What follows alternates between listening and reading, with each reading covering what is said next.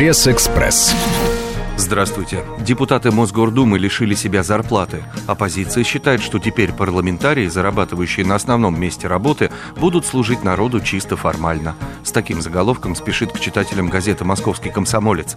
Поправки принимали на внеочередном заседании. Согласно им, большинство депутатов будущего созыва будут трудиться на освобожденной основе, то есть не получая зарплаты за депутатский труд. Кроме того, при правительстве города планируют создать президиум, тоже наделенный полномочиями принимать нормативные акты, добавляет МК. Оппозиция предпочла стратегию «как получится». Коалиция «За Москву» может вовсе отказаться от участия в выборах. Такой заголовок находим в подвале первой полосы независимой газеты. Непарламентская оппозиция будет участвовать в выборах в Мосгордуму по принципу «каждый за себя». Партиям так и не удалось договориться об отказе от конкуренции, и в итоге несистемные оппозиционеры разделились на самовыдвиженцев и участников неформальной коалиции «За Москву». Особняком стоят несколько кандидатов от гражданской платформы, один из которых, по данным издания, может стать депутатом, и «Яблоко», которому подписи собирать не нужно, но собравшее, по мнению экспертов, довольно слабый партсписок, отмечает независимая газета. Под уголовную ответственность подведут и рядовых участников митингов, предупреждает в заголовке газета РБК «Дейли».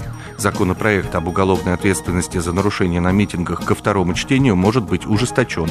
До 1 миллиона рублей штрафа и 5 лет лишения свободы будет грозить не только организаторам, но и участникам митингов, которые более двух раз за полгода привлекались к административной ответственности по любому из пунктов статьи о нарушении порядка организации массовых акций. А вот другая новость из парламента в РБК «Дейли». За управление автомобилем в состоянии опьянения водителю, ранее уже подвергнутому наказанию за вождение в нетрезвом виде, будет грозить лишение свободы до двух лет. Такая поправка была одобрена Конституционным комитетом Госдумы ко второму чтению законопроекта Ирины Яровой, ужесточающему наказание за пьяную езду. Журнал РБК в выходящем сегодня седьмом номере представляет рейтинг самых успешных российских продюсерских кинокомпаний за последние семь лет. Читаем предисловие. Наш кинобизнес никогда не был бизнесом в традиционном понимании этого слова, деятельностью, направленной на систематическое получение прибыли.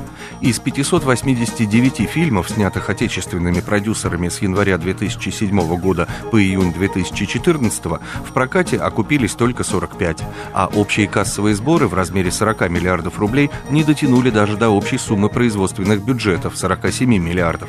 Если бы не постоянная помощь государства, выделившего за то же время на поддержку кино 27 миллиардов рублей, многие кинокомпании просто перестали бы существовать, подчеркивает РБК. Со свежей прессой вас знакомил Андрей Егоршев.